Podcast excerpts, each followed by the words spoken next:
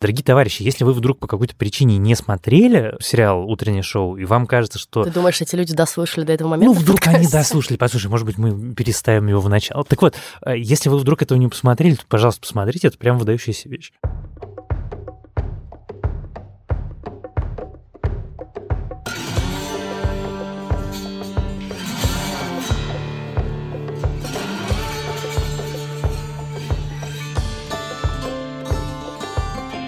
Всем привет! С вами подкаст в предыдущих сериях, и мы его ведущие Лиза Сурганова, главный редактор Кинопоиска. И Иван Филиппов, продюсер, автор канала «Запасаемся попкорном».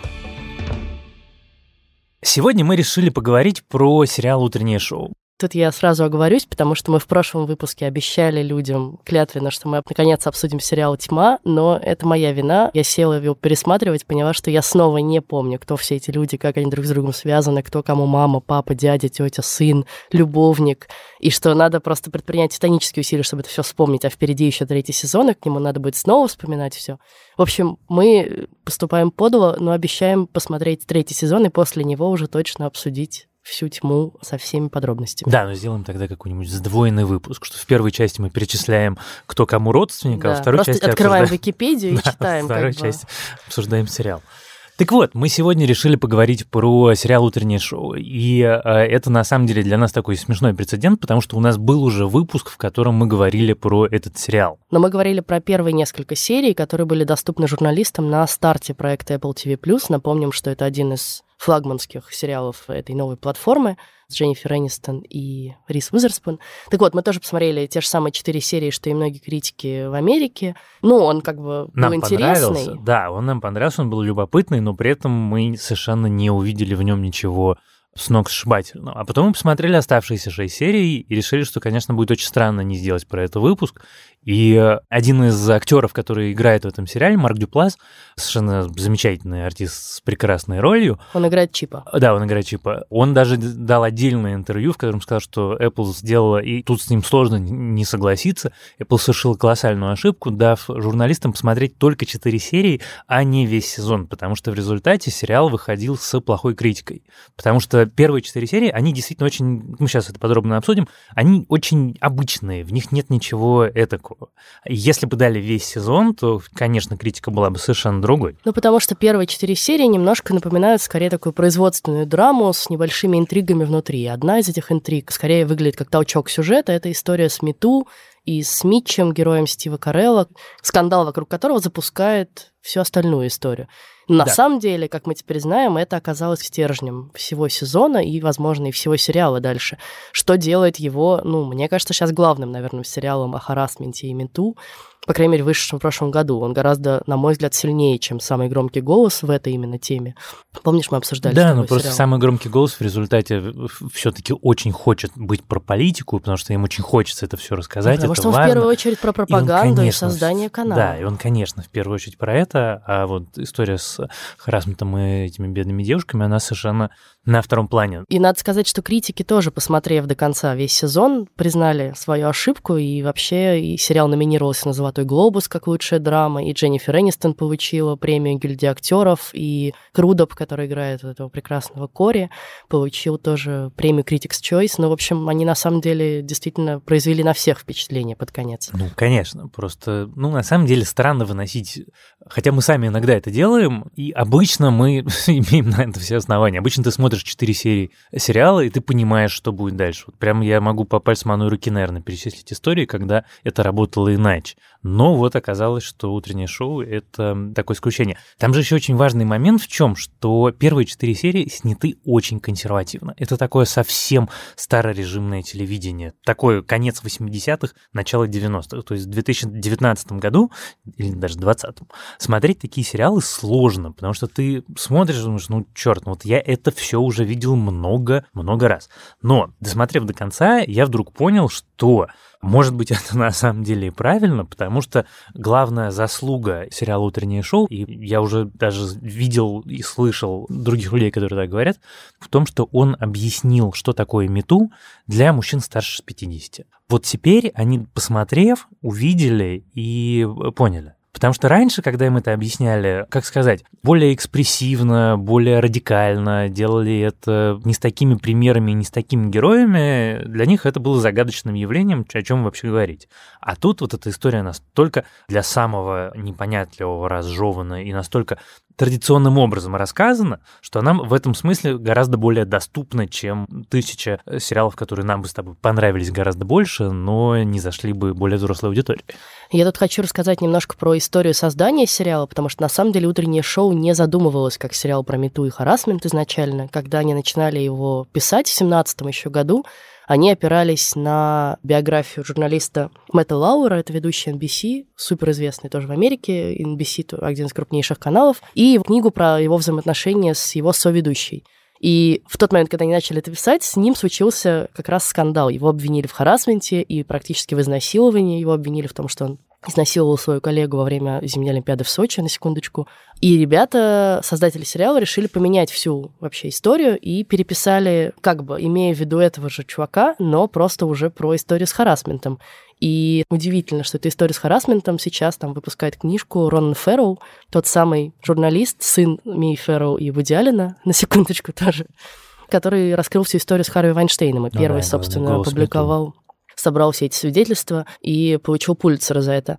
И вот сейчас он как бы рассказывает эту историю и рассказывает, что, конечно же, руководство NBC все знало, покрывало этого Лауэра и платило в том числе взятки практически людям, чтобы они молчали, чтобы они не рассказывали э, о его поведении, ничего. А они, естественно, все отрицают. И это прям буквально происходит тоже там пару месяцев назад произошло, когда сериал выходил. Я сразу вспоминаю свою любимую сцену из э, сериала «Утреннее шоу», и это не сцена, как бы, когда в финале Мич э, узнает, что на самом деле это для нее значило, или что она покончила жизнь самоубийством, а момент, когда она приходит жаловаться главному начальнику, Хан, да, Хан приходит жаловаться главному начальнику, и он ее повышает. Мич Кесслер пригласил меня в свой номер посмотреть кино, а потом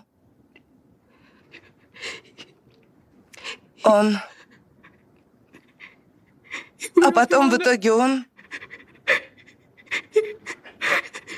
Я понял. Он... Можешь не говорить. Ханна Шонфилд. Говорят, что скоро ты сменишь начальника. И в этот момент, когда ты видишь, как это происходило, ты вспоминаешь слова Мича, что вот сейчас я приду к ней, потому что она-то понимает, как это устроено. Она понимает, что если ты, значит, переспишь с начальником, то у тебя будут какие-то от этого плюшки, и она это сделала совершенно осознанно. И она, как такой циничный, в хорошем смысле слова, человек, сейчас мне поможет и, значит, спасет мою карьеру. А тут ты видишь, как вот это вот происходило. И это, на самом деле, на меня произвело, наверное, даже большее впечатление, чем сцена в Лас-Вегасе, которая понятно, что чудовищная со всех сторон, но просто по уровню эмоционального напряжения, когда ты видишь, что на самом деле люди, про которых говорят, вот она циничная, она через постель устроила себе карьеру, как это на самом деле для них изнутри устроено. Я хотела уйти из номера. Нет, не надо. Я поднялась к тебе в номер не потому, что... Да я даже представить себе этого не могла, но когда мы оказались в номере, я... Все произошло так быстро, что я оцепенела. Так оцепенела или пыталась уйти? Ты определись уже. Я не знала. Нет, нет, нет, ты не можешь винить меня за прошлое, о котором ты жалеешь. Ты сильная женщина, у тебя есть власть. Но когда Мич Кеслер решил, что хочет тебя, ты чувствуешь себя беспомощной. Господи, да прекрати! Сколько можно? Ну, это, мне кажется, вообще ключевой момент в этом сериале, что нам показывают с разных сторон восприятие харасмента и восприятие сексуальных отношений, да. Мы привыкли слышать, ну, там, в историях про Вайнштейна или в историях про даже в самом громком голосе, да, ты видишь таких отвратительных мужиков, еще физически ужасно непривлекательных, необаятельных, да, которые просто фактически принуждают девушек к сексу. Угу. А здесь ты видишь супер обаятельного чувака, супер харизматичного, такой действительно American Daddy, да, который всем улыбается, со всеми на короткой ноге. Вот эта серия флешбеков, восьмая, кажется, да? Да, которая Очень круто сделана, потому что она начинается с того, что мы видим, как Мич на самом деле общался со всеми людьми на канале, что его любили, что он был такой свой парень. И мне кажется, его больше любили, чем Алекс, потому что она такая немножко как бы королева. отстраненная, да, королева холодная, а он вот действительно со всеми приятельствует. И ты понимаешь, что этот человек искренне думает, что все реально хотят с ним переспать, что никто не может перед ним устоять, что он такой классный, что это вообще должно быть для всех благом. Ну так это же и есть вот это то, с чего я начал, что именно поэтому я и говорю, что он объяснил мету мужикам 40+. Потому что они всегда, и я в данном случае, наверное, даже себя тут на секундочку включу, что мужчинам действительно очень просто думать, что это не они такие, а это какие-нибудь омерзительные гады типа Вайнштейна или кого-то еще такого же физически действительно не привлекательного, там жирные, страшные, косые, кривые, убогие. И они, значит, делают страшные, ужасные вещи. А на самом деле это история про действительно обаятельных и привлекательных, которые, ну, как бы, даже часто не осознавая этого, заступают за границы, за которые заступать, в принципе, нельзя. И тут еще, конечно, нужно сказать про то, какой Стив Карелл выдающийся артист, потому что я все понимаю про Дженнифер Энистон, я все понимаю про Риз Уизерспун и про всех остальных, но лучшая роль в сериале все-таки у него. Он самый крутой. Смешно, да, что в главном феминистском сериале все равно лучшая роль мужика. А, какой ужас. Ну, я не знаю, я, я с тобой сказал. не соглашусь. Мне кажется, что там выдающаяся роль Уэннистон все равно, и мы ее вообще увидели с другой совершенно стороны. Мы все привыкли вот к этому образу такой Рэйчел, да, беззаботной, легкой комедийной актрисы. А здесь ты видишь довольно противоречивую и на самом деле неприятную женщину, которой ты все равно сопереживаешь во многих случаях. Ну, в отличие от Рис Уизерспун, я ей гораздо больше сопереживала, потому что с Рис Уизерспун она действительно какая-то гораздо более однобокая. Хотя там есть твист с тем, что она такая циничная тоже и добивается правды, ломая как бы жизнь другого человека. Но у Энистон более интересная линия. Но это же все-таки вопрос не только в таланте актрисы Энистон, а в том, что после «Друзей» то, что называется тайпкаст, ее засунули вот в эту лузу, что она будет играть только в комедиях, и первый раз, наверное, там, я уж не помню, у нее какие-то были драматические роли ну, вообще? незначительно. Нет, они были, я даже читала вчера какую-то статью, что там, ну, были какие-то даже авторское кино, попытки, но в целом мы ничего из этого прям не запомнили. Ну да, а тут ей дали по-настоящему сыграть. Ну да, Риз Уизерспун, между прочим, который тоже начинал свою карьеру как блондинка, в, блондинка в розовом Прекрасно. с этим песелем смешным. Но она просто зубами выгрызла, это все-таки немножко другое. А Эннисон, как я понимаю, ничего особенно не выгрызала, но на нее как-то упала, и вот она rose to the occasion, и у нее получилось действительно феноменально. Мне очень нравится сцена в последней серии, где они выходят на улицу, и Брэдли пытается уйти, Алекс ее догоняет и говорит, нет, пожалуйста, останься, и к ним подбегает этот чувак, помнишь, с телефоном, да, и такой, можно, можно, с вами фотку сделаю. Не сейчас, простите. Эй, да пошел ты! Я же сказала нет, а ну дай твою камеру! А ну отдай, засранец! Я что, тебе принадлежу? Думаешь, я доступна, потому что я пытаюсь как-то скрасить тебе этот долбанный мир? Так вот, нет. Знаешь что? Алекс. Я опустошена. Это все пустое. Алекс, хватит. Я не могу, видишь? Пустота. Алекс. Вот так. Нет, значит Алекс, нет. Блядь, ты можешь успокоиться, наконец? Я пойду с тобой, если ты заткнешься и отдашь ему телефон. Хорошо. Верни телефон. Вот ваш телефон, сэр. Ну все, пошли. Мудак хрен. Отстань от него. Господи, только сегодня я согласна на один день. Да, да, только сегодня. Пошли. И это абсолютно же про биографию Энистон, которую все последние годы, после развода, особенно с Брэдом Питтом, достают просто адские папарацци, с кем она встречается, почему она не родила ребенка, что там у нее с личной жизнью. Ну, послушай, вот недавно они же, типа, она чуть ли не подмигнула один раз Брэду Питту, и сразу волна просто. Да. А когда она завела Инстаграм, просто рухнула Инстаграм.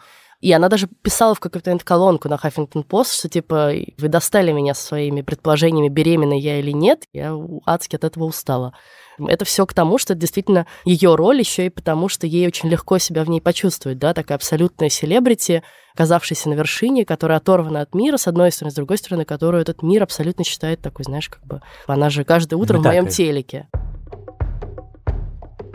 Да. Я знаешь, что хотела еще про Стива Карелла сказать, что помнишь, в прошлом выпуске «Утреннее шоу» мы говорили, как здорово, что здесь история харасмента показана и с другой стороны тоже, и что нас сначала заставляет сопереживать очень сильно его персонажу и сомневаться в обвинениях, выдвинутых против него, потому что помнишь, как он говорит, и что теперь, я считаю, что это была интрижка, и теперь вообще ничего нельзя сделать, да, никаких отношений нельзя заводить с тем, чтобы не нарваться на обвинение в харасменте. Но это же ровно то, что ты сейчас говорила. Да, что мы думаем про да, то, что они должны быть страшные да. с рогами и хвостом. Нет, это копытами. просто очень круто сделано. Вот эта обманка, да. что ты вначале ему сопереживаешь, думаешь, круто, нам показывают точку зрения мужчины тоже и нас оставляют с точки зрения мужчины в том числе до конца, но мы понимаем, в чем она ошибочная. Ну, ну да, нам ее показывают настолько детально, и вот когда он себя сравнивает с этим режиссером, да, это великий, и когда он рассказывает момент. про Вайнштейна в выпуске новостей, и это момент, который же тоже супер важен, про то, что мужчина сам себя как бы не идентифицирует с этими людьми. Он тоже думает, это не только, не столько, наверное, девушки думают, что это делают люди с рогами и копытами, а это на самом деле мы вот, мужчины, так думаем, и это глубокое заблуждение. И, наверное, мне поэтому так и нравится его роль здесь, потому что у него самая интересная арка, он сильнее всего меняется. Как он сначала думает так, потом думает иначе, а потом в конце вдруг понимает, как это было на самом деле, как вот та ночь в Лас-Вегасе отразилась на женщине, которой он был уверен, получил от этого удовольствие и использовал это для улучшения своей карьеры. И э, мне очень хочется посмотреть второй сезон. Честно, прям я жду его, потому что мне очень интересно, что там будет с ним. Про Вайнштейна я вдруг вспомнила еще один небольшой момент с ним связанный, интересный. Когда я рассказывала про Ронана Фэрроу и про то, что он ну, рассказывает сейчас в книге эту всю историю про журналиста Мэтта Лаура, он же сам когда-то работал на NBC, в том числе был ведущим Today Show, вот этого как раз утреннего шоу, где Лаур и прославился. И он, работая на NBC, уже начал рыть про Вайнштейна, но ему не дали да, на NBC эту историю рассказать. Крутая. Потому что Вайнштейн в ответ сказал, что если вы расскажете про меня, то я раскрою про этого Лауэра вашего, значит, всю историю. И он свалил с NBC и только потом смог это рассказать. То есть Вайнштейн везде ну, прокрался. Послушай, ну и история в утреннем шоу, она же тоже про то, что начальники покрывают, а начальники знают, это Конечно. звезды. И на самом деле я искренне думаю, что мы увидели, может быть, пока сотую долю мету, которая на самом деле происходит, потому что когда оно по-настоящему рванет, то там вряд вряд ли кто-то И почему это происходит? Потому этот сериал нам как раз очень хорошо это показывает, да, ну, на примере что Ханны. Все друг с другом связаны. Не, не только поэтому, потому что на самом деле психологически очень тяжело начать про это говорить. Мы видим, что в тот момент, когда она наконец про это рассказывает, она ломается и не выдерживает, да. Ну, да. Не все действительно могут с этим справиться. Интересно, что Рис Уизерспун сама в 17 году рассказала, что в 16 лет домогался какой-то режиссер, и вообще у него было много случаев в карьере, когда ей приходилось терпеть харасмент. Она говорила своим агентам об этом, они говорили, ну, как бы, де- девочка, business. это да, шоу-бизнес. И она молчала.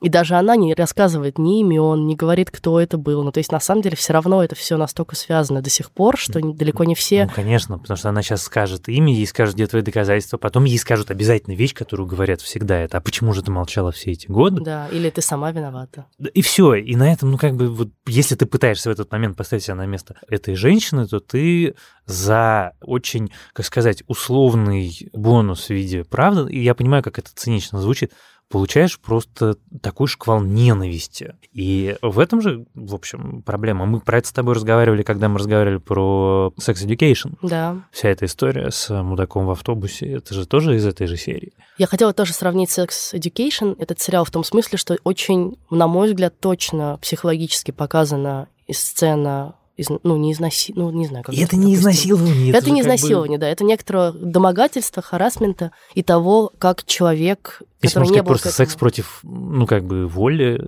провести тонкую грань между изнасилованием с применением физической да, силы. Да, я согласна, действительно, пока у нас, знаю, мы все пока как слова. общество пытаемся приноровиться к тому, как про это говорить. Хорошо, человек не был готов к этому сексу, не хотел его, и он как бы происходит это очень круто показано, да, в тот момент, и как она про это рассказывает, что действительно бывают ситуации, когда ты хочешь вообще другого. Знаешь, это какая-то дурацкая трактовка, что если ты с человеком оказался наедине, и ты пошел с ним куда-то наедине, то это значит, что ты просто автоматически дал ему согласие на секс. Умная женщина сразу понимает, что будет, если главный ведущий, получающий 20 миллионов в год, общается с помощницей редактора.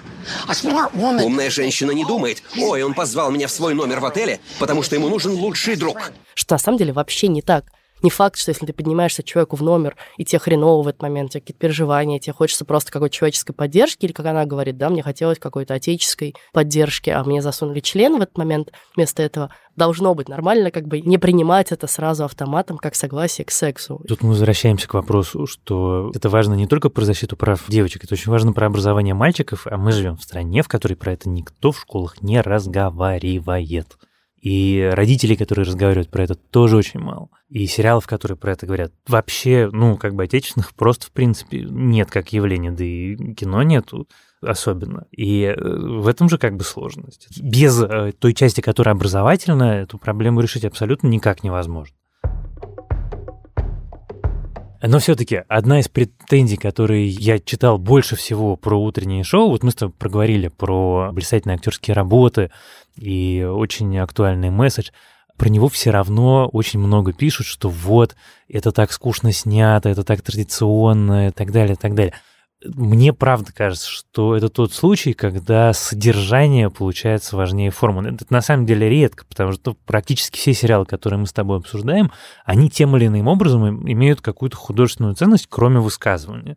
Там есть что-то связанное с режиссурой, с каким-нибудь приемом, с какой-нибудь находкой, с каким-нибудь визуальным решением. Там неважно, будет то эйфория или дрянь, или даже секс education. Там всюду есть какая-то фишечка. Morning шоу лишено фишечки просто абсолютно целиком. Это такая традиционная, классическая телевизионная история, просто с очень-очень-очень большими актерами. Так вот, дорогие товарищи, если вы вдруг по какой-то причине не смотрели сериал «Утреннее шоу», и вам кажется, что... Ты думаешь, эти люди дослушали до этого момента? Ну, вдруг они дослушали. Послушай, может быть, мы переставим его в начало. Так вот, э, если вы вдруг этого не посмотрели, то, пожалуйста, посмотрите, это прям выдающаяся вещь. Я, знаешь, еще хотела поговорить про героиню Дженнифер Энистон немножко, мы ее как-то опустили, потому что за ней же тоже очень интересно наблюдать, как она в конце ломается и меняется. Хотя я, например, не такой фанат последней серии вот с точки зрения вот этого камин-аута в эфире. Мне кажется, что это очень театральный прием в это итоге. Он абсолютно очень пафосный. Голливуд такой прямо... Да, ты такой Соркин, окей, да. всплыл. И когда Чип, который играет актер Марк Дюплас, стоит на Таймс-сквер и видит, что оборвался эфир, и понимает, что произошло, ты тоже такой, ну блин, ну в смысле это все так прям постановочно. Но вот ты говоришь, что нет приемов, а я на самом деле вижу ровно в этом прием, да, там очень много театрализации такой, когда они исполняют песню пианино вместе, вроде как помирились, все эти пафосные речи, все эти... Я могу быть глубоко неправ, но мне правда кажется, что такое консервативное исполнение сделано для того, чтобы расширить себе потенциальную целевую аудиторию. Потому что, знаешь, эти старички 50 плюс включают трейлер, видят, о, это старый добрый Голливуд, мы такое любим, мы такое, значит, молодости смотрели. Я сейчас говорю с иронией, если что, никакого иджизма. И таким образом они посмотрят супер важную историю, которая, в общем, им поможет.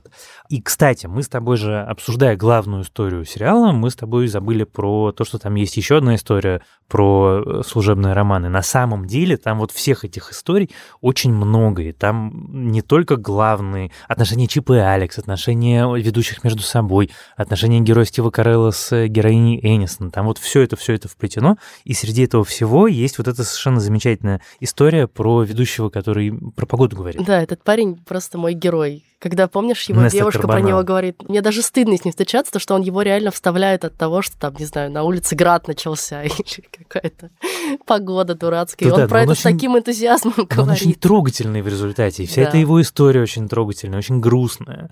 И вся эта история его девушки, которая Клэр с Ханной, как она с ней разговаривает, как она с ней спорит, как она с ней ссорится, как она потом понимает, что имеется в виду. Это все делает историю объемной. Ну, как бы это те самые важные нюансы, которые делают ее не просто такой агиткой. Тут же самый кайф именно в нюансах, в полтонах, в том, как нам рассказывают эту историю. Это не просто вот смотрите, как у нас любят говорить, что вот поучительный соцреализм, утреннее шоу. Это совершенно не поучительный соцреализм.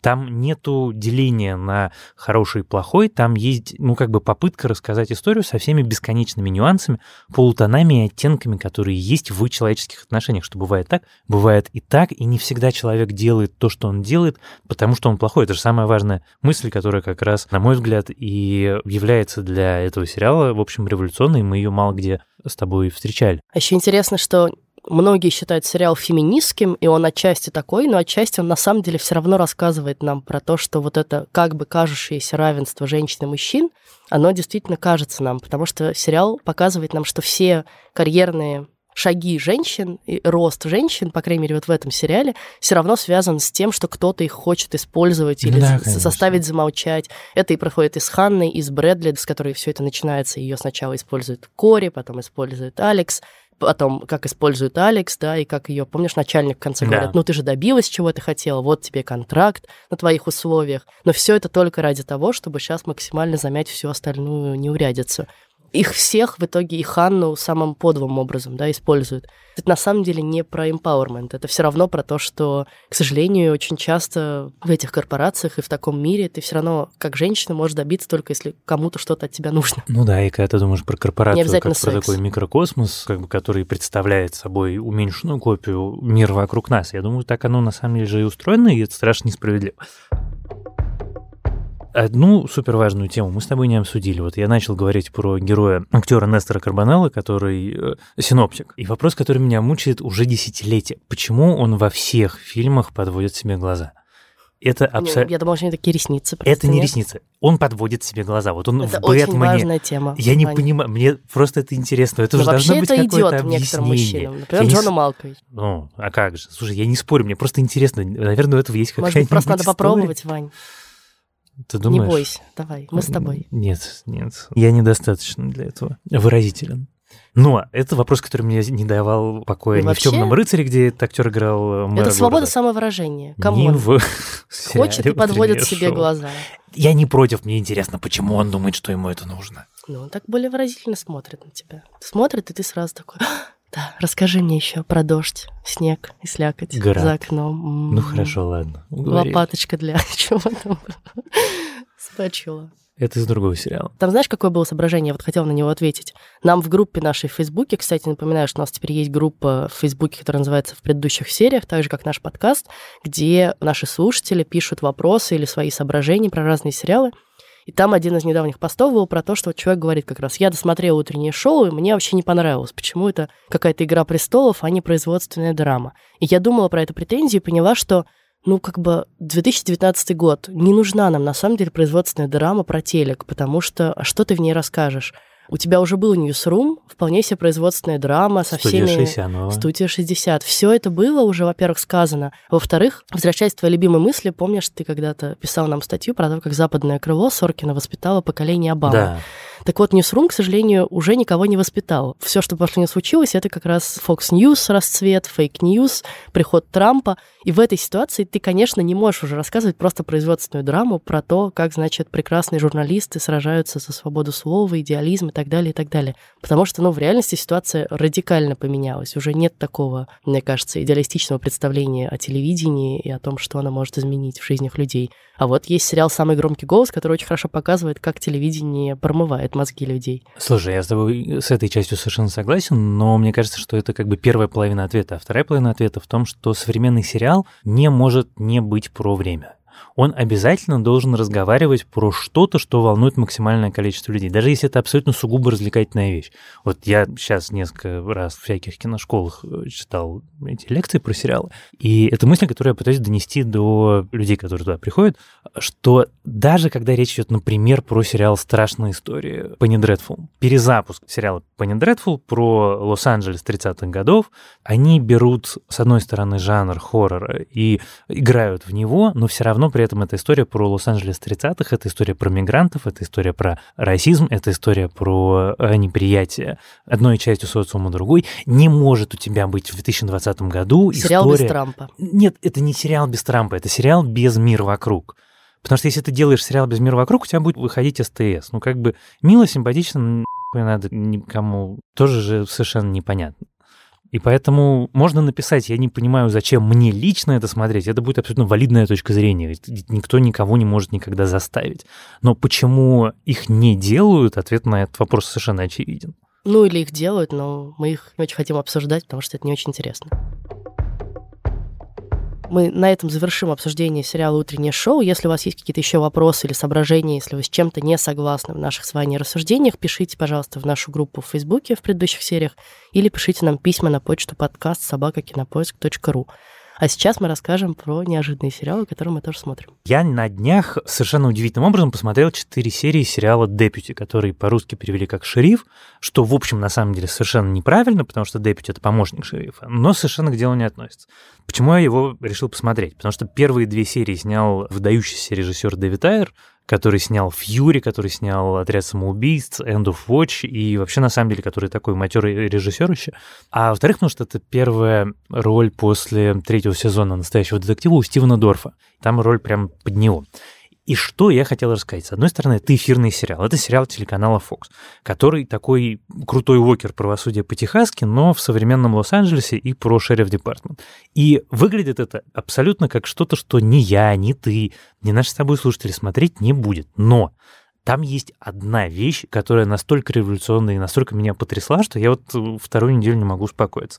Они в классическую структуру полицейского процедурала, про крутых мужиков, а там такие крутые мужики, без страха и упрека, такие прямо ух, ввели, ну как сказать, поселили их в 21 веке и поэтому там есть геи, трансгендеры, и это никого не смущает. Ну, как бы там напарник самого крутого главного героя, это девушка-трансгендер, которая лесбиянка, которая с ним про это разговаривает, и он не шутит гомофобные шуточки про это.